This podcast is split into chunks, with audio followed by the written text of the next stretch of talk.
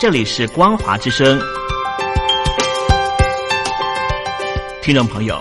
从现在开始，请您一起来关心最近发生的新闻事件。欢迎收听光华随声听。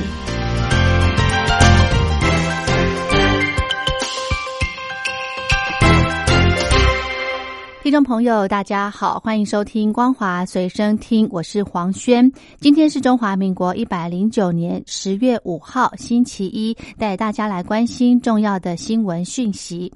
中国大陆卫健委在昨天通报，新增了十六例的新型冠状病毒肺炎境外输入的确诊病例。北京六十六岁的王姓女子近日在微信群表示。北京发现四宗确诊的文字，引来民众关注。北京警方周日通报表示，王女造谣被行政拘留七天。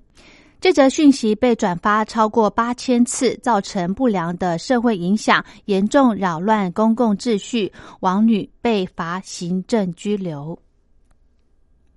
适逢中国大陆十一以及中秋双节八天的假期，大陆的游客挤爆各景点之际，传出镇北台长城石砖被游客刻字。专家表示，刻痕无法修复，希望游客对文物都能够保持爱护之心，杜绝刻字、踩踏等不文明的行为。香港特别任务警察已经增加到一千两百人，惩教署人员大约占了两百名。香港警方在去年十一月中开始委任特务警察，包括惩教署、入境事务处、海关、消防处以及政府飞行服务队人员。起初委任不及一百名的惩教人员，主要是负责守卫警务处长所指定的政府处所。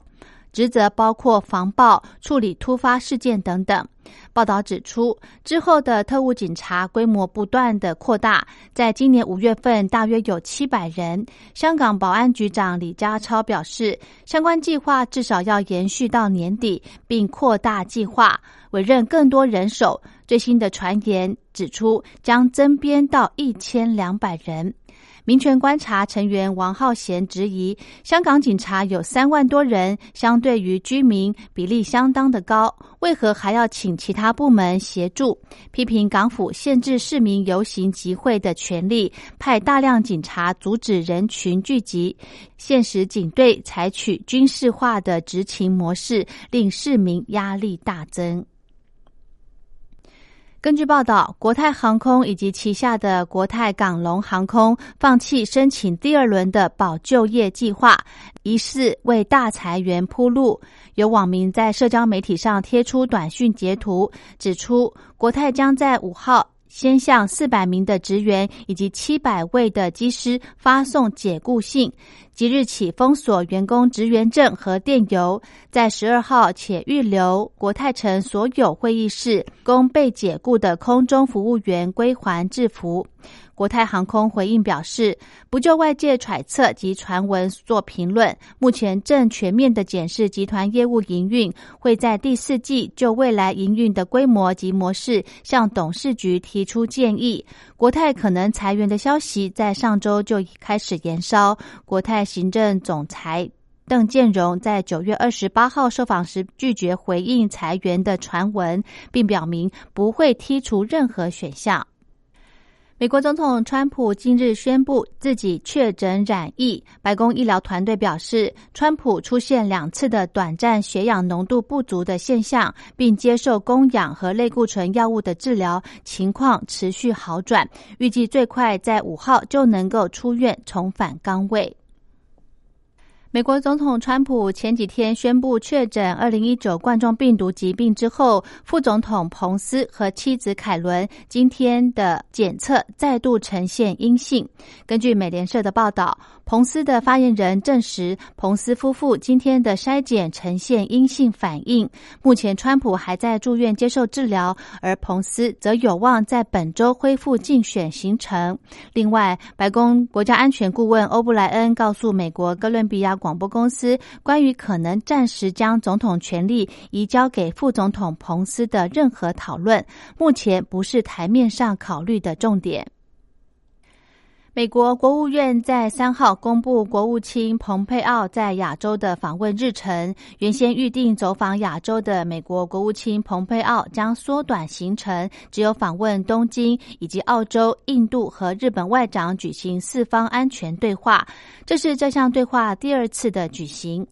蓬佩奥原先预定在四号到八号访问日本、蒙古以及南韩，但是川普确诊之后，国务院的发言人欧塔加斯表示，蓬佩奥将访问东京举行四方安全对话，商讨印太区域的议题，预计在十月份稍晚再访亚洲，重新安排行程。而南韩的外交部在四号也证实此事，并称美方因不得已原因延后蓬佩奥访韩。对此感到遗憾，期待蓬佩奥能够尽早到访。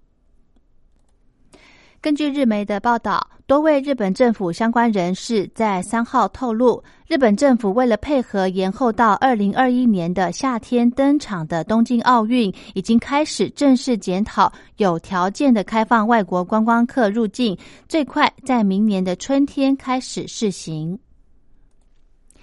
根据四号公布的民调，美国民主党总统候选人拜登在大选倒数一个月之际，民调的支持度领先现任总统川普，扩大到十个百分点。而且，多数的民众认为，如果川普更严肃的看待新冠肺炎，他可能就不会染疫了。社群媒体 IG 将在六号届满成立十周年。这段期间，许多创作者都发现，在这个平台能够发挥莫大的影响力，也改变了 IG 上面的内容样貌。随着社会公益示威、气候危机以及新冠肺炎疫情的延烧，在 IG 这个平台上的照片，从原本的夕阳余晖、各类食品，转变为诸多的示威活动内容。美国联邦参议院多数党共和党领袖麦康诺在三号表示，巴瑞特获提名出任联邦最高法院大法官的人事听证会将会按照计划进行，即便参议院司法委员会两名共和党籍成员染疫，也不受影响。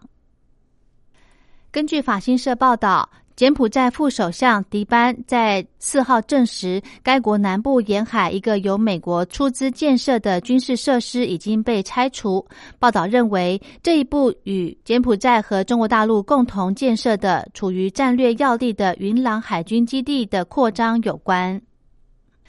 越来越多的证据表明，新冠肺炎疫情正带给美国经济长久的创伤，数百万工作已经永久消失，全美永久性的失业人数的激增，正为这场工位危机造成疤痕效应提供显明的证据。美国劳动部劳动统计局的数据显示，九月经季节调整后的永久失业人数增加到三十四点五万人，达到三百八十万。是七年来最高水准，这意味着随着众多企业大砍成本求生或倒闭，许多的劳工最初希望以无薪假等方式来保住饭碗，却仍要面临永久失业的窘境。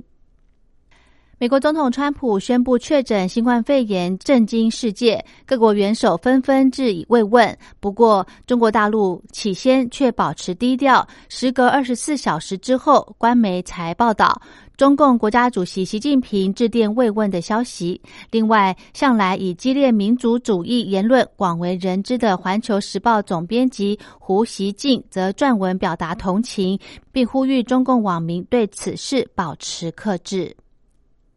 欧洲联盟十一月将在柏林召开特别高峰会，统一对北京的立场。欧洲各国的中国大陆政策最近有走向一致的趋势。欧盟召开峰会聚焦中国，可说是相当罕见。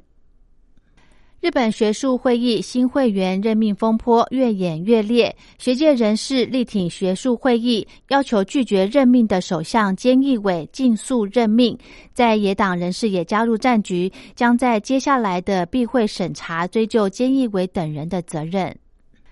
以上就是今天的光华随身听，感谢您的收听，我们下次再会。